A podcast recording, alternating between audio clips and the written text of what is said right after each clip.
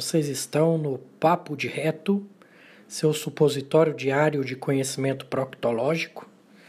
Tudo o que você queria saber sobre o seu ânus, mas tinha vergonha de perguntar. Cada semana teremos uma entrevista e convidados especiais, e algumas semanas serão vídeos sobre o tema de proctologia. Espero que gostem.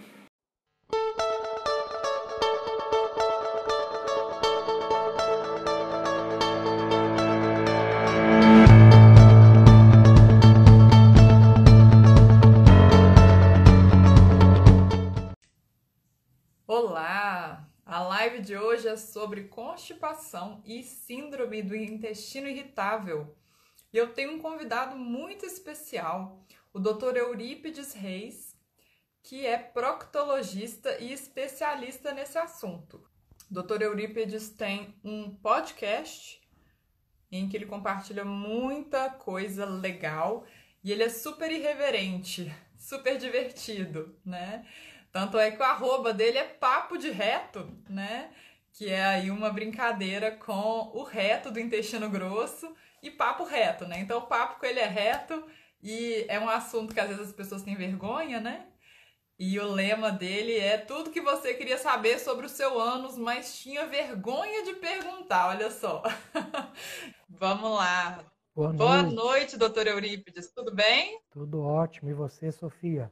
Também, tudo bem. Primeiramente, queria te agradecer por ter aceito o meu convite por ter disponibilizado seu tempo para compartilhar seus conhecimentos aqui comigo e com a minha audiência. Eu acho que o nosso ativo mais precioso é o nosso tempo. Então, é, de verdade, muito obrigada. Eu sou fã do seu, do seu trabalho, acompanho seus podcasts, acho super divertido e aprendo muito com você. Eu que agradeço e pelo carinho, sempre bom um espaço para falar de tabus, talvez meu intuito é deixar as coisas um pouco mais naturais. E esse nosso papo vai para o podcast também. Sim, é, vou me apresentar brevemente para a sua audiência. Né? Meu nome é Sofia Rezende, eu sou nutricionista. Eu me formei há dois anos, mas eu estudo nutrição por conta própria, né, por fora, há 12 anos. Eu emagreci 13 quilos em 2008 e estudar nutrição virou meu hobby. Depois de um tempo, eu falei: bom, vou voltar para a faculdade, porque todo dia eu estudo esse negócio, é melhor eu, eu profissionalizar, né? E em 2015, eu entrei para a graduação, eu já conhecia a estratégia low carb, então, desde o primeiro dia de aula, eu já estava com a visão da low carb. Na aula de bioquímica, eu falei: uai, gente, só eu que estou vendo isso aqui, ninguém está vendo isso aqui, não. Mas, enfim, em resumo, essa é a minha história. Eu queria que você se apresentasse para a minha audiência, doutor Eurípides. Pronto, vamos lá. Eu me formei em 2005 na Federal do Triângulo Mineiro. De lá fui fazer cirurgia geral em São Paulo, proctologia em Uberlândia. Aí fiz diversos cursos pós-graduação na medicina tradicional aí, vamos dizer, né? Eu atuei por mais de 10 anos e sentia que faltava alguma coisa para eu melhorar o meu paciente. É, antes de aplicar nos meus pacientes, eu comecei a aplicar em mim, eu também fiz esse caminho da low carb, emagreci 20 quilos tem um ano, perdi esses 20 quilos, não quero encontrar mais, que eu estou, num, vamos dizer, hoje eu, eu, eu, faço 40 o ano, o ano que vem, eu estou mais saudável do que nos meus 20 anos. Então, é, vamos dizer, eu vi essa transformação em mim e falei que tenho que fazer isso com meus pacientes também.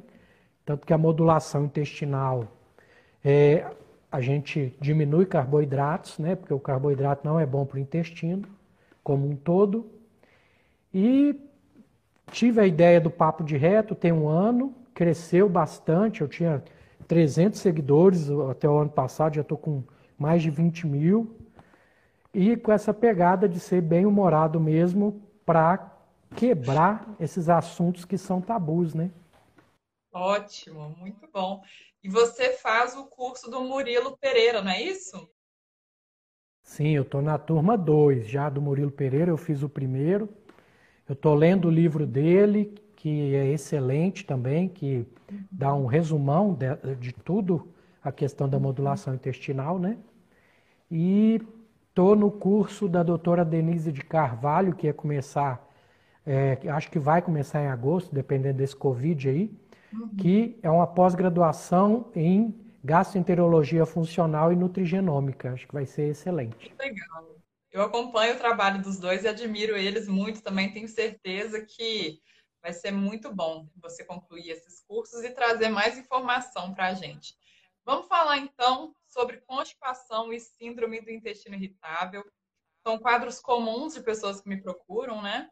E eu estudo sobre o assunto, domino algumas coisas, mas eu sempre aprendo com você e eu acho que assim, nós profissionais a gente tem muita figurinha para trocar. Então, a primeira pergunta, o que, que é essa tal de síndrome do intestino irritável? E se existem fatores que aumentam as chances de alguém desenvolver a síndrome, como uso de, uso de pílula, uso de omeprazol, e se tem cura? Vamos lá. Intestino irritável dá praticamente uma live sozinho, né? É, Vamos fazer antigamente, um é, é isso. Antigamente, quando eu era médico tradicional, vamos falar assim, intestino irritável era tudo aquilo que eu não encaixava no diagnóstico. Pronto, você tem intestino irritável, tinha a aloterapia que melhorava muito o paciente, mas eram coisas que era mais para sintomas do que realmente para o problema em si, né? A medicina tradicional fala que é idiopático. Quando você escutar essa palavra, é porque quer dizer que não sabe direito o que, que é e para medir que pronto, fica quieto, aceita que é assim. Mas, na verdade, a síndrome do intestino irritável é multifatorial, tá?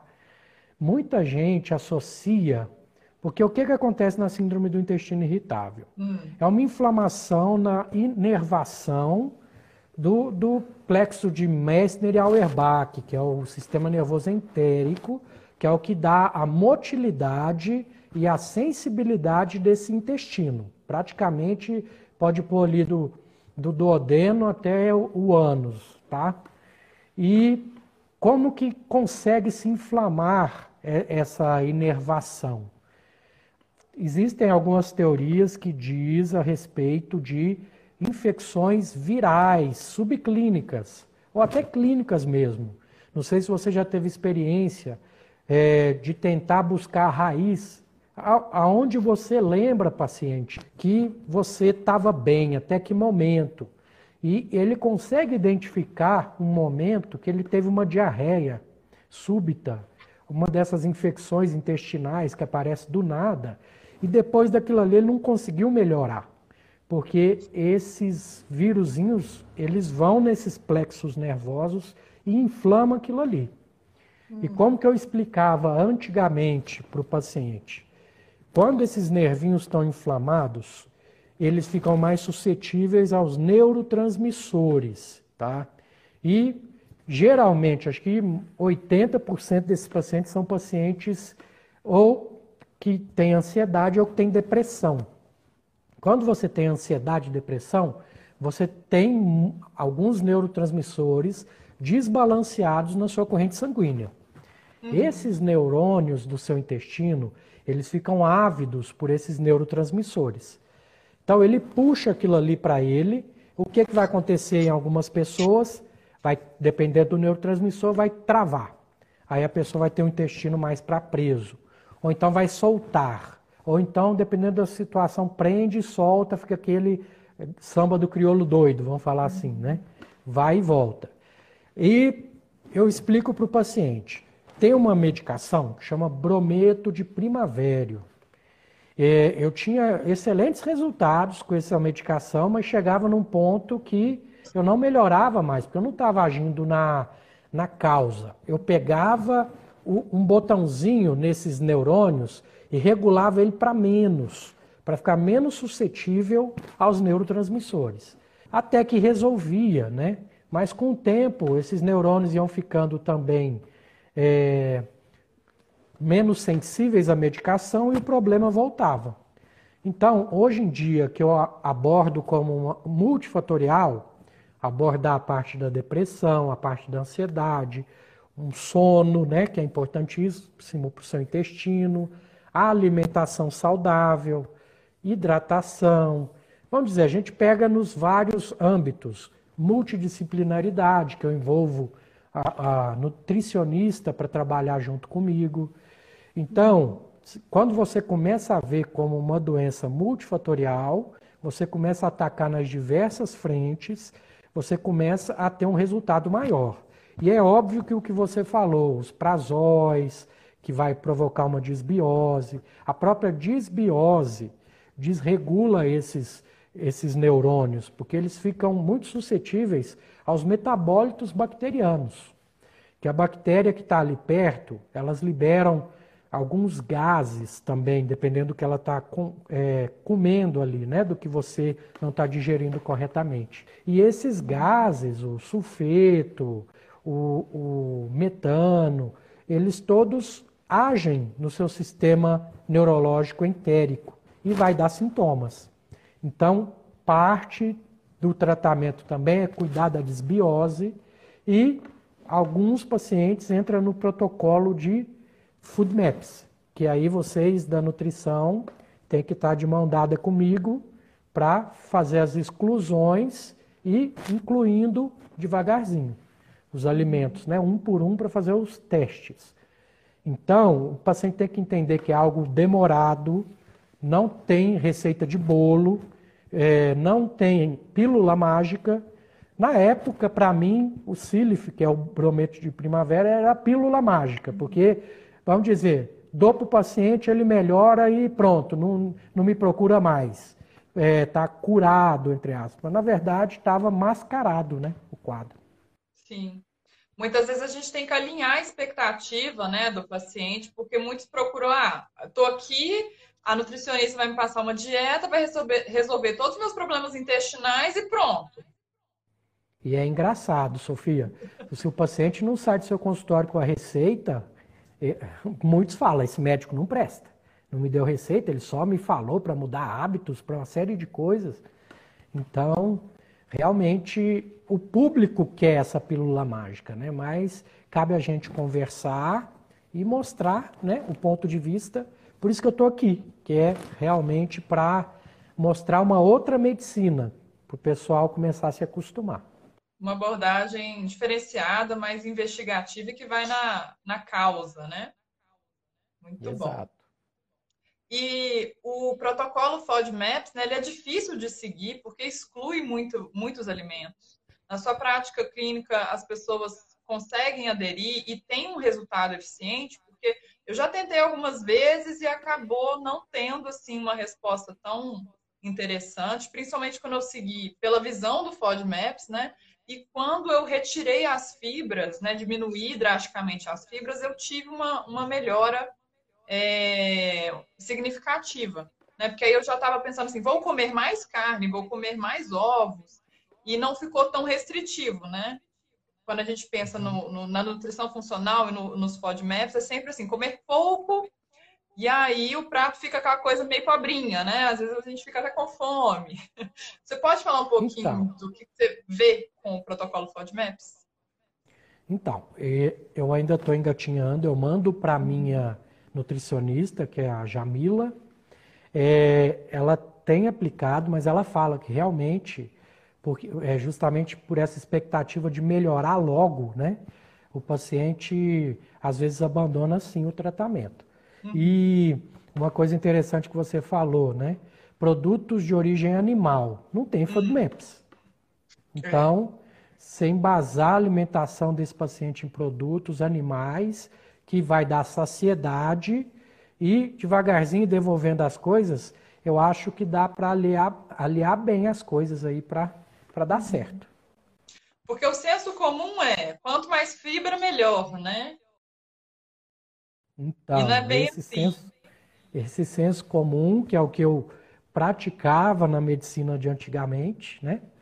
É, não funciona para todo mundo. Então, tem que respeitar a individualidade. Tem pessoas que melhoram com a retirada de fibras, tem pessoas que realmente têm uma alimentação com, com muito é, refinados, que quase não tem fibra, que aí você coloca a fibra e ele realmente melhora. tá? E tem o outro porém, que o paciente que coloca fibra e não aumenta a ingesta hídrica é igual enfiar num, num, num cano entupido. Você vai piorar a situação desse paciente em vez de melhorar, né?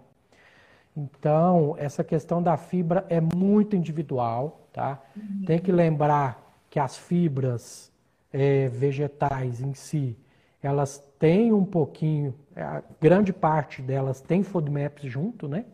Que às vezes por intestino irritável você, não, você pode até piorar ele se você colocar fibra. E um detalhezinho que eu não sei se você sabe, Sofia, tem pacientes que você tira o café, ele melhora o intestino, que o café piora o intestino irritável. Já tem estudos mostrando isso, entendeu? Sensibilidade ao café, não exatamente a cafeína. Acho que eles não definiram ainda o que, que tem no uhum. café, que alguns pacientes melhoram do intestino irritável tirando café. Tanto em quadro de constipação quanto de diarreia, ou mais no quadro de diarreia? Tem casos de diarreia que melhora com fibra, acredita?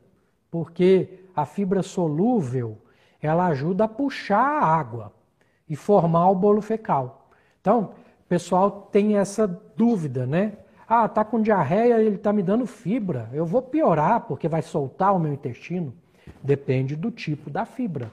Então, é, alguns pacientes melhoram da diarreia com fibra. Interessante. É engraçado como cada pessoa é diferente, né? Eu já tive uma paciente que, se ela comesse qualquer coisa verde ou fruta tipo laranja, ela tinha diarreia. Então, não podia pôr nada verde para ela no plano, não podia pôr uma laranja. E então, assim, eu acho que ainda a, a gente não tem resposta para tudo ainda, né? Quando se trata de fibras. Exato, as fibras. Eu até fiz, fiz uns posts polêmicos que é ah. da Andrea Bisi, né? E teve colegas seus aí que ficou bravo comigo. Ah, tá falando mal das fibras. Então o pessoal tem que parar de endeusar um tipo de tratamento, né? E abrir um pouquinho mais os olhos. Que as fibras têm seu espaço, sim, mas não é nenhum Shangri-La, não. Uhum. E você acha que tem algum perigo de comer pouca fibra ou de zerar as fibras, assim? É necessário ter fibras na alimentação para ter saúde?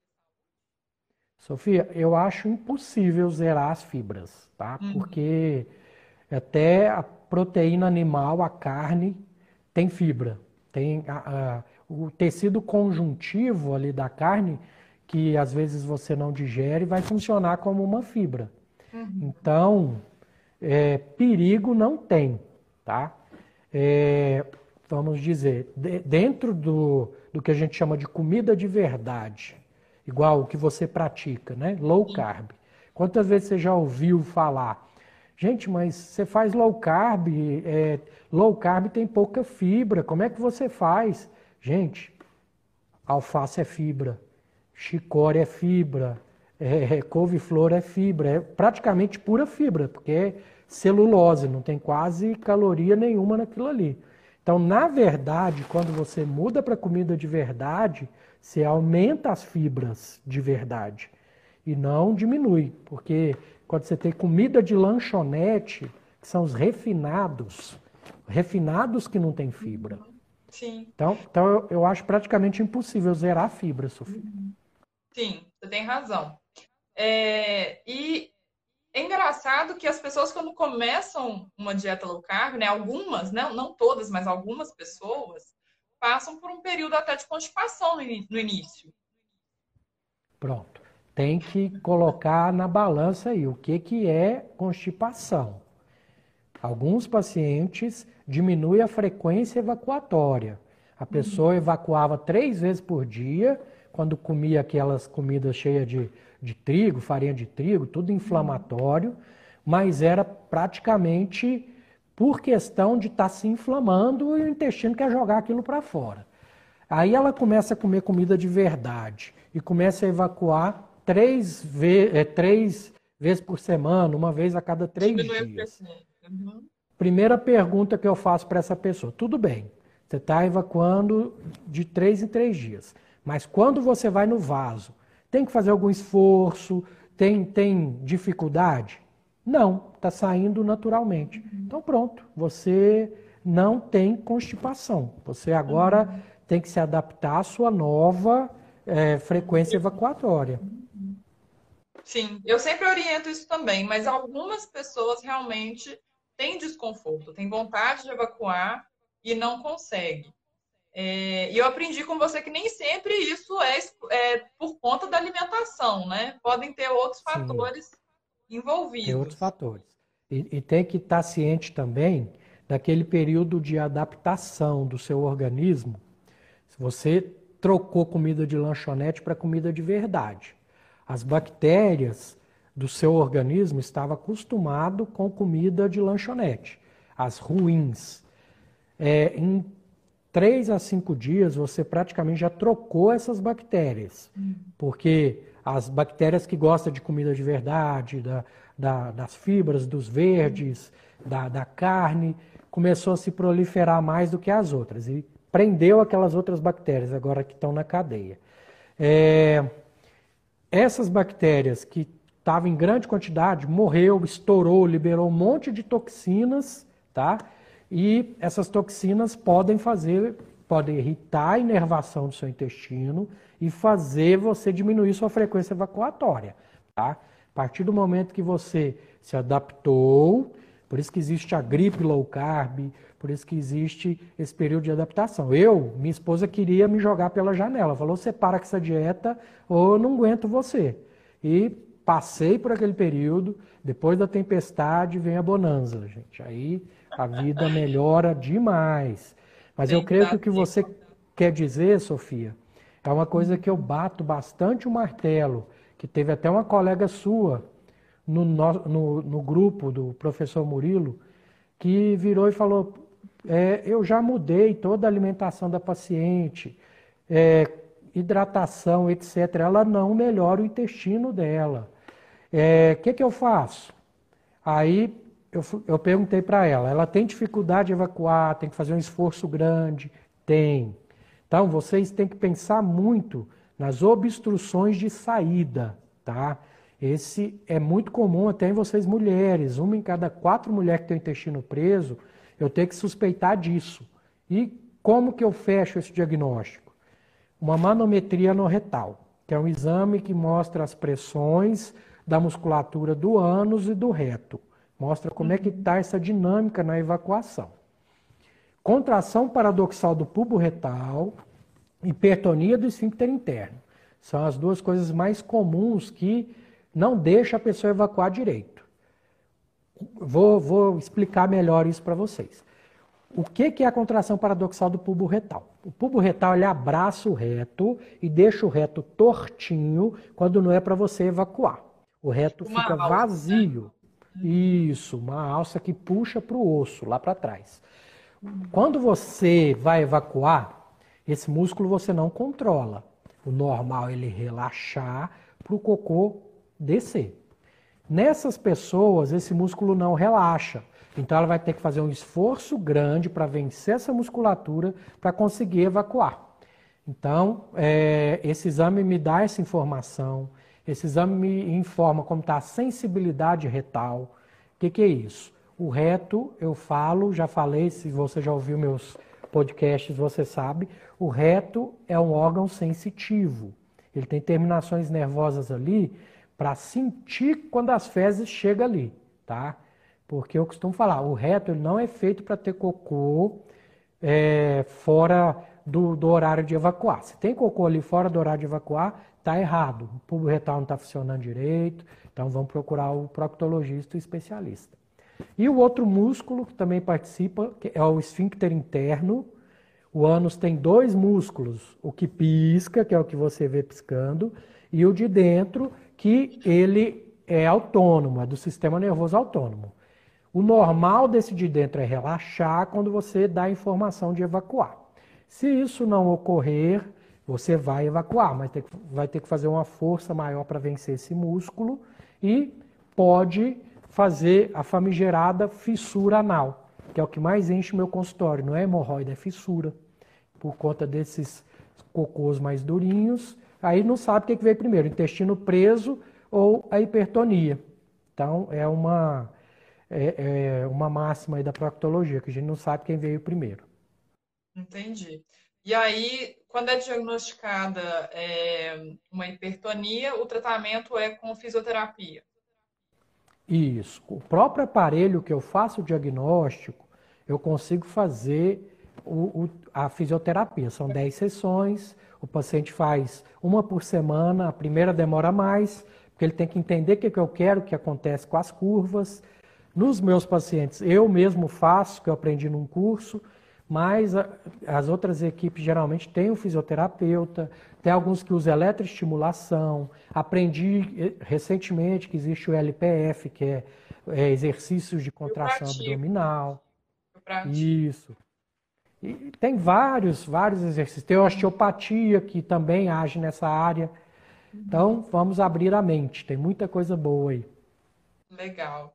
E quando a constipação ela não é tratada, é, porque eu fico imaginando, né? Se o problema é que a musculatura não, não tem a tonificação correta e, e não, isso é negligenciado, os anos vão passando, ela vai ficando cada vez mais enfraquecida e a constipação continua. Existem é, riscos maiores aí para câncer ou para algum outro tipo de doença? Pronto, vamos lá. Uso prolongado de laxantes, por exemplo, enfraquece mais ainda essa musculatura desse cólon, né? Que o cólon é um músculo que tem que contrair. Enfraquecendo isso, é, vai diminuir mais a propulsão. Diminuindo mais a propulsão, ou seja, é um ciclo vicioso.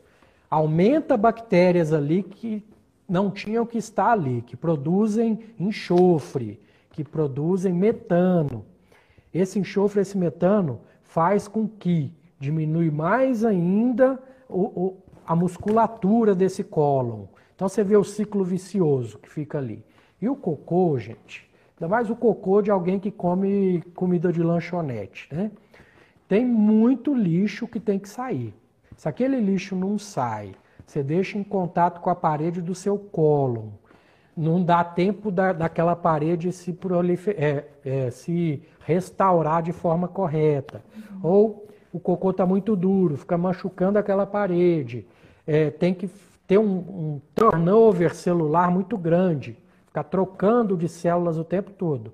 Numa dessa, uma entra em mutação, que eu estava lendo até uns artigos recentemente, que algumas bactérias da desbiose do cólon fazem com que é, esses pólipos malignizem, tá? já tem estudos mostrando isso, é, e aumenta sim a chance de câncer. Intestino preso aumenta a chance de câncer, então tem sim que procurar o especialista, é, igual o professor Murilo Pereira fala. Isso não é normal. Então vamos tratar, vamos procurar os especialistas. Ótimo.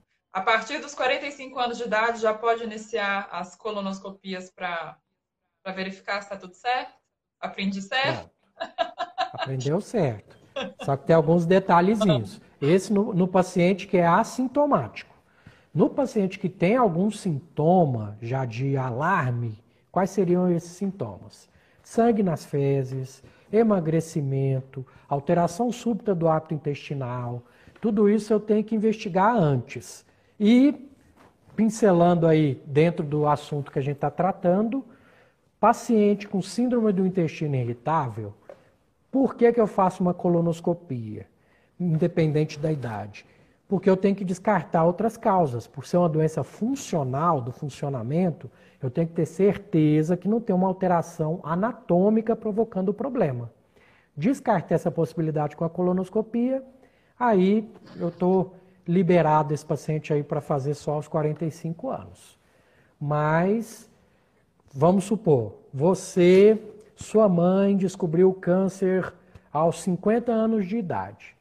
Não é uma idade normal para ter câncer para eu ter certeza que é um câncer esporádico, que é 90% dos cânceres são esporádicos e não familiares. É, eu tenho que pegar todos os parentes de primeiro grau da sua mãe, tirar 10 anos e fazer a primeira colonoscopia. Então, em vez de ser aos 45, a sua colono seria aos 40. Sua, dos seus irmãos, do, dos parentes de primeiro grau dela. Ótimo. E os laticínios? É, muita gente chega para mim e suspeita de que o uso dos laticínios, né, principalmente de queijo, prende o intestino. Você observa isso também? Tem alguma relação? Eu penso assim, se você está usando um laticínio light, diet, sem gordura, ou seja, produto alimentício, a chance disso acontecer é grande, porque você está tirando algo que aumenta a motilidade do intestino, porque a gordura aumenta a colecistoquinina, e a colecistoquinina é um hormônio responsável por aumentar essa motilidade. Né? Tem gente que tem pedra na vesícula, Sofia, por é, ter entrado nessa onda. Todos nós entramos, né? É, uns 10 anos para trás aí do light e do diet. Se você não dá gordura, sua vesícula não contrai. Se sua vesícula não contrai, estase, pedra na vesícula. Aí vamos dizer, né? Sou cirurgião. Nosso ganha-pão. É pedra na vesícula justamente por isso. Então, laticínios integrais, eles geralmente não prendem muito o intestino, pode até ajudar na constipação. Porém, se você tiver intolerância à caseína, a proteína do leite, né, é, que tem outras proteínas no leite, uhum. ou intolerância à lactose, aí cada caso é um caso. Tem que uhum. testar esse paciente e tem gente que tem intolerância à lactose, na verdade, toma o leite vai é soltar, né? Vai dar é diarreia. É, eu nunca li nada é, a respeito, né, artigo científico, mas é uma prática clínica minha mesmo de observação. Eu não, não, não é com laticínios baixos em gordura, não, são com laticínios integrais mesmo. Mas, assim, é muito comum quem está abusando do, do, queijo, né? Inclusive, eu mesma observo isso. Então, quando chega um paciente me relatando eu consigo né, entender o, o, raciocínio, né? Aquela pessoa que fica, põe queijo em tudo, né? Faz receitinha com queijo, come queijo no, no intervalo das refeições e acaba observando que é, a digestão não acontece, né? No, porque quem tem a, intolerância à lactose acaba tendo período diarreico, né? Com diarreia. Mas não é isso que acontece. Então, assim, quis te perguntar para saber se tinha alguma, alguma explicação, mas muita coisa da prática clínica né, vai fazendo sentido para a gente. Tem uma outra explicação, Sofia, uhum. que alguns produtos do leite, eles liberam uma substância que é parecida com a morfina, tá? E a morfina, ela por si, o remédio morfina para tirar dor, ela já faz o intestino ficar preguiçoso. Então, se esse paciente tem essa, é, essa alteração que transforma o produto lácteo nessa substância na corrente sanguínea dele, ele vai ter o intestino mais preso sim. E estão pesquisando cada vez mais, é, e não é tão incomum não, viu? É um, um Muito interessante. Um, é um morfismo Muito... genético né, que, a, que a pessoa tem que uhum. acaba produzindo derivados de morfina com leite. Interessante. Não sabia disso não. É, vamos falar então sobre detox. É, existe protocolo detox eficiente? Precisa mesmo fazer essa limpeza do intestino? Acontece muito. Outro, dia eu recebi uma paciente que virou e falou assim: Sofia, viajei, fui de lua de mel, comi um tanto de porcaria, estou precisando fazer um detox. Aí virei para ela e falei assim: olha, é só você voltar para sua alimentação normal, né? Comer apenas por fome, esse negócio de detox não, não existe, não. Mas aí eu queria saber da sua opinião. Eu sou partidário de que o melhor detox que existe se chama jejum. Não tem detox Sim. melhor, porque você deixa o seu intestino trabalhar e limpar aquilo ali que você colocou para dentro e se restabelecer por conta própria, gente. Então, não acredito nesses detox, não. Esses enema de limpeza, é, é até perigoso, porque tem gente fazendo esses enemas sozinhos em casa, já teve queimadura por enema de café, queimou o cólon. Cuidado, gente, cuidado com essas coisas muito milagrosas. Não vamos sair do arroz com feijão, que é a comida de verdade. E você, Sofia, sabe que o jejum, quando você está com comida de verdade, ele vem automático. Então é isso. Minha opinião sobre detox é essa, tá? Ótimo. Ah, tem, tem, tem um protocolo de Moritz, não sei se você já ouviu falar, que é para limpeza e que tira pedra na vesícula, por exemplo. Pessoa, vamos falar o português correto, caga a alma depois de, de tomar tudo aquilo ali, é a base de suco de maçã, fica ah. vários dias tomando aquilo ali e libera umas pedrinhas e fala que saiu da vesícula. É incompatível, gente. O colédoco tem menos de 0,8 centímetros ali. Ele é muito fininho. Aquela pedra não saiu dali. Ele é responsável. É a junção do sabão, é a saponificação da sua bile com o suco de maçã que você está tomando ali. Entendeu? Se você tem pedra na vesícula e faz um, um detox desse, o risco é uma pedra dessa deslocar, se dá uma pancreatite, uma coledocolitíase e pancreatite, em, é, em, dependendo da idade, é caixão. Então tem que ter cuidado com isso. Agora, igual o professor Murilo Pereira falou na, na aula dele, o, um paciente que não tem pedra na vesícula, quer fazer uma limpeza dessa? Beleza, faz. Por quê? Porque é baseado com comida de verdade. Você está comendo coisas que você tá não comeria. Está deixando de comer porcaria, né? Está deixando de comer porcaria e está comendo aquilo ali. Mas é igual ele fala, fique em casa, porque quando o negócio desce, desce com vontade. Ai, você faz Deus. na roupa mesmo. Não, mas foi muito bom você ter alertado, porque na internet a gente vê muita coisa boa, mas a gente vê muita coisa também que não tem fundamento, né? Então a gente tem que saber filtrar. Eu já vi mesmo vídeo de enema de café, até de pessoas que fazem jejum, que fazem low carb. É, né? A gente vê muito vídeo gringo aí, o pessoal tá mais avançado, né? E outro dia também no YouTube estava rolando um vídeo falando que a pessoa ia perder 20 quilos só indo no banheiro com o tal do chá. E, e batia o sêni, a e pode, de pode até Sofia, pode até perder mesmo, mas está perdendo é água, eletrólitos e saúde junto. Mas 20 quilos de saúde é muita coisa. né? Não, mas Esse... assim, é uma piada o vídeo. Então, gente, fica de olho. Bom, psyllium, né? Muita gente usa o psyllium para ajudar na motilidade do intestino, diz que funciona. Eu nunca testei por muito um período muito grande, eu queria saber se você tem algum relato sobre isso. E das sementes, né? Linhaça, chia, abóbora, semente de girassol. Algumas podem ajudar, algumas podem piorar. Sofia, no geral, são fibras. Uhum. É, com uma proporção diferente entre solúveis e insolúveis. As solúveis, elas puxam a água, então vai te ajudar a evacuar, mas tem que ter cuidado, aquilo que a gente disse da hidratação. Uhum. E a celulose que elas têm é a parte insolúvel, é casca, né? É árvore, vamos falar assim. É para formar o bolo fecal e é comida para as bactérias boas. Tudo sem excesso, tranquilo. Funcionou com você, pode usar, mas não acostume o seu intestino a funcionar só com aquilo ali, tá? uhum. tá? Porque vamos comer comida de verdade que seu intestino ele agradece e se resolve sozinho. Aí entra uma coisa que eu ensino, que você já deve ter visto, que são cinco minutos para o seu intestino. Você sabe o que, que é isso? Esse eu não estou lembrada. Contem para gente. Esse está no meu livro também. Ah. Você escolhe um horário do dia, você vai pôr o seu celular para te lembrar, que é sempre você está em casa aquele horário, vão pôr pessoas normais, não vou falar médico, enfermeiro, que a gente não é normal, não. Que às vezes está dando plantão noturno, então não, não serve de base.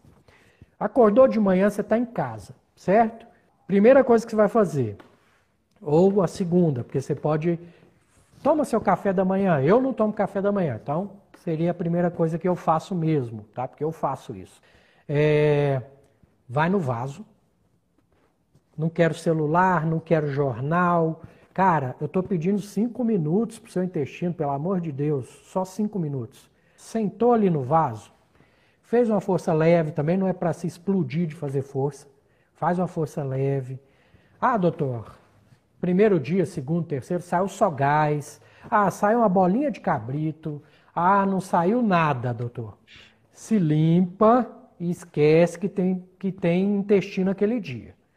No dia seguinte, o celular lembrou no mesmo horário, fez isso uma semana, duas, três, dez, a vida inteira. Evacuar um reflexo. Seu intestino vai entender que é o horário que você quer evacuar, vai se condicionar para aquilo.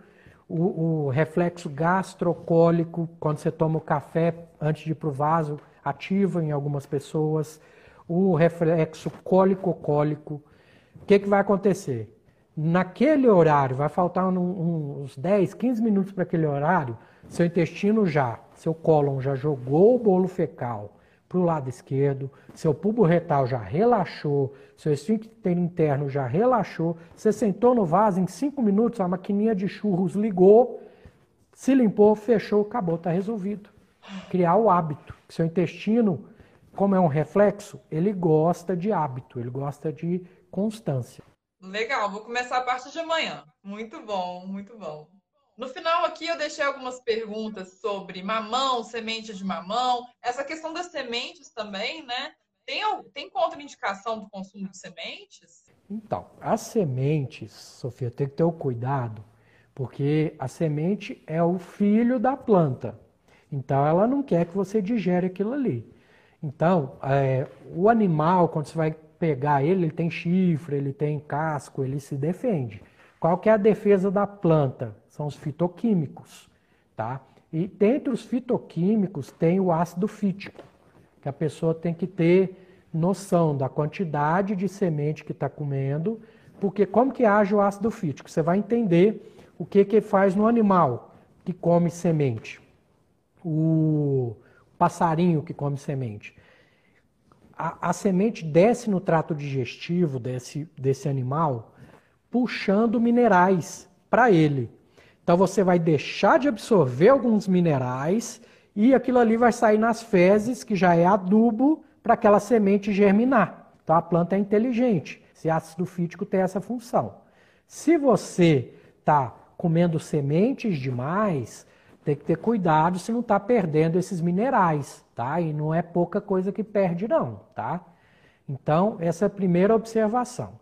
Segunda observação, semente de mamão, por exemplo, é, ela é um bom antiparasitário, viu? Para verminose. Ela ajuda a controlar a verminose, sim.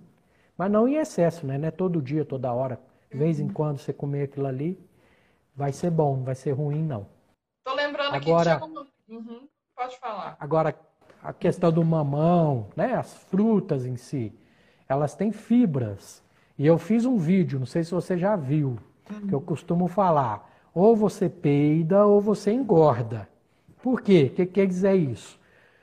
Quando você vai tomar um suco de laranja, um copo de suco de laranja, quantas laranjas é usada ali? Umas quatro, cinco, né? E você engole aquilo ali, é frutose. A frutose vai para sua corrente sanguínea, aí vem esteatose, é, gordura, etc. Né? Vira só coisa ruim dentro de você. Uhum. Quando você chupa a laranja, você consegue chupar as mesmas quatro laranjas que você tomou no copo? Não. Então você vai chupar uma laranja com bagaço e tudo, aquilo ali vai segurar aquela frutose. Quem que vai comer aquilo ali? As bactérias. Aí você vai peidar e não vai engordar. Eu já ouvi você falando isso mesmo. É, chegou, eu lembrei que chegou uma pergunta sobre essa questão de vermífugo, né? É, por exemplo, eu tenho cachorro aqui, vivo, né? Dou beijo nos meus cachorros e tudo. Eu devo me preocupar com essa questão? Ó, oh, Sofia, fazia tempo que eu não via é, uma verminose em si. Hoje, para não falar que eu estou mentindo, um senhorzinho de 78 anos, classe social alta, chegou no meu consultório, a colonoscopia mostrando lá o ascaris lumbricoides bonitinho, na foto do, do colega que fez a colonoscopia, né? Então, assim, eu sou partidário da vermifugação uma vez por ano, tá bem. Você toma ivermectina, você toma o albendazol, tá ótimo. Mais do que isso, corre-se o risco da, de piorar uma disbiose, porque, querendo ou não, alguns desses bichinhos eles moram ali também. Por exemplo, o Heminoleps nana, que é um que é até comum vir em exame de fezes, ele é um comensal, ele não causa doença. Então ele está ali, não, não, causa grandes problemas não. Mas, mais, mais, assusta do que causa problema, que o paciente vê aquilo ali e, e fala, ah, tô com verme, o que, que é isso? É uma tênia, tô com medo, que é parente da, da tênia, mas é bem pequenininho, sabe? E esse os cachorrinhos pode passar para a gente. Mas ah. causa nada não. Vou saber. É... Biomassa de banana verde. Entra naquela mesma história das fibras, né? Vai ter gente que vai reagir bem, gente que vai reagir mal, mas é porque tem, tem as ondas né, na nutrição. Tinha uma época que banana, biomassa de banana verde era a solução para todos os problemas. Né? Mas quando a gente mas... cozinha a banana, aquela, aquela fibra, parte dela fica disponível para nossa absorção, né? Então não é, não, não é tão baixo em carboidrato assim. É, e ela tem, é isso que eu ia dizer, ela tem muito carboidrato, não é só uhum. fibra, né? Uhum. Essas frutas de hoje em dia estão muito alteradas geneticamente, justamente para ter mais sabor e ser mais doce. Uhum. Então, optar por frutas menos doces, né? É, aí o, o abacate, o, o, as frutas Opa, vermelhas as frutas em geral. vermelhas, melão, né?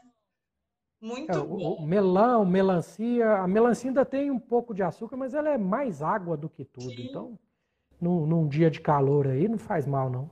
É Sim. bom para hidratar. Muito bom. O que seria caracterizado constipação, né? A gente falou que é o desconforto, né? A, a frequência de evacuação é menos importante. O que vai caracterizar a constipação é quando tem desconforto, vontade de ir, não conseguir, ou ter que fazer uma força excessiva para conseguir evacuar. Foi, foi fazer cocô, mesmo que seja de três em três dias, saiu igual uma maquininha de churros, está tudo ok. Muito bom. É... Só, só lembrar o pessoal, Sofia, que o, o, meu podcast ele tem uma sequência ali, tá? Uhum. Tem muita coisa ali que você tira a dúvida ouvindo o podcast, tá? Sim. E com vários profissionais excelentes de várias áreas. Esse uhum. conteúdo nosso vai estar disponível lá também. Legal. Então, ficou em dúvida, pode. E eu também respondo tudo em direct também, gente. Eu sou bem acessível. É, fala também do seu livro, né? Você tem o, o Instagram, o podcast. Me fala um pouco do seu livro que eu já quero comprar. Pronto. Meu livro, ele tem uma pegada muito mais bem-humorada do que essas lives, tá? Quem, quem leu ele diz que riu do começo ao fim, que não sabia que tinha como tratar de proctologia de uma forma tão tranquila. E esse livro já estava na minha cabeça, eu escrevi ele em duas semanas, foi, foi bem legal e esse feedback que eu tenho tido, né? É, papo de reto, tudo que você queria saber sobre o seu ânus, mas tinha vergonha de perguntar. Tem um capítulo que explica o sexo anal, receitinha de bolo para fazer o sexo anal. Não que eu estou incentivando, mas eu incentivando ou não, vocês vão fazer do mesmo jeito. Fazer do então, já que vai fazer, faz assim, para não me dar trabalho depois. E esse livro, eu fiz com uma editora independente. É, eu ainda tenho alguns exemplares, né, que é vendido no Galeria Olaria, arroba Galeria Olaria, o livro fixo, entrega em todo o Brasil. Ele no é só link... físico ou tem digital? Tem digital. No meu Linktree tem o digital. Uhum. Só que, graças a Deus, uma editora grande me viu, me achou a mesma editora do livro do Baracate, da Denise de Carvalho, e está em fase de edição, o mesmo livro, eles vão só mudar a roupagem, uhum. aí sim vai estar disponível nas grandes livrarias. Mas isso é coisa para o fim do ano, mais ou menos. Que legal, fico muito feliz em saber. Parabéns. É... Deixa eu ver aqui. Devo me ater ao formato das fezes. A questão lá da escala de Bristol. É mesmo importante que as fezes estejam ali no 4, no churros? Sim, na maquininha de churros. é, é, é, importante porque isso me fala o grau de desidratação dessas fezes, uhum. que é o, o para cima na escala de Bristol, né? Uhum. Quer dizer que aquelas fezes estão saindo muito ressecadas, ou o grau de inflamação desse intestino, que aí são as para baixo. Então realmente tem que ter o um meio termo. Mas, gente, mesmo a gente que se alimenta direitinho, de vez em quando dá aquela pisadinha no tomate, é, dá uma diarreiazinha, altera. Não quer dizer que tem que ser todos os dias aquele padrão, mas tem que estar tá, é, próximo daquilo ali. Uhum. Quando saem as bolinhas de cabrito, o que fazer? Não tem receita de bolo, né? Aí é tudo que a gente falou para trás aí. Tem que investigar um monte de coisa. Verdade. Suco verde quebra jejum? Sim, gente. Tudo quebra jejum. Tudo que não é água, chá e café sem adoçante quebra jejum. Própolis quebra jejum, limão quebra jejum. Se tem uma caloria, quebra jejum. Mas se isso é relevante ou não para você, aí já não isso, sei. Provavelmente de, não isso, é. Isso depende dos seus objetivos com o jejum, né, Sofia? No meu caso, eu tenho diabéticos na família. Meu pai, minha mãe, todos os meus avós e avós. Era meu caminho natural se eu seguisse a vida que eu estava tendo. E adaptei minha dieta de uma forma que eu não tenho fome de manhã. Então, eu tomo uma xícara de café com uma colher de óleo de coco toda manhã.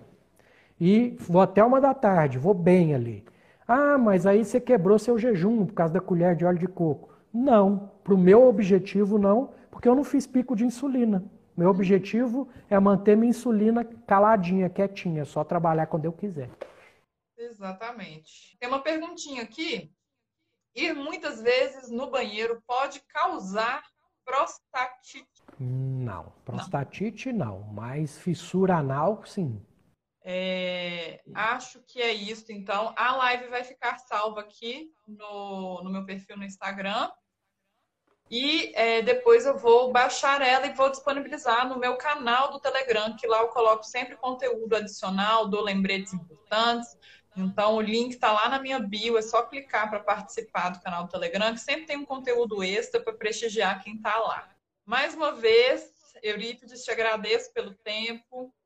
É, vou continuar acompanhando o seu podcast e seus materiais e vou conferir lá o seu livro, que eu tenho certeza que vai valer a pena, né? Tanto de conhecimento quanto de humor.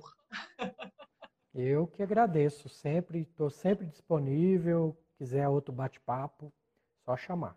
Que bom, muito obrigada. E como você sempre finaliza, né, os seus conteúdos no podcast, carpe diem.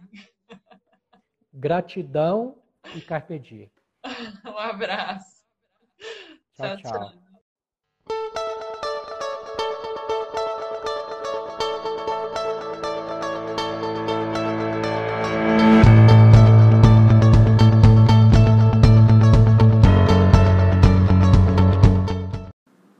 Então, esse foi mais um episódio do Papo de Reto, seu supositório diário de conhecimento proctológico. Tudo o que você queria saber sobre o seu ânus, mas tinha vergonha de perguntar. Lembrando a vocês que estamos no Instagram como arroba Papo de Reto. Vamos seguir, vamos indicar para as pessoas, vamos impactar vidas e tem meu livro também, com o mesmo título, tá bom? Tá à venda lá no Instagram. E espero que tenham gostado. Até a próxima. Fiquem com Deus e gratidão sempre e carpe diem.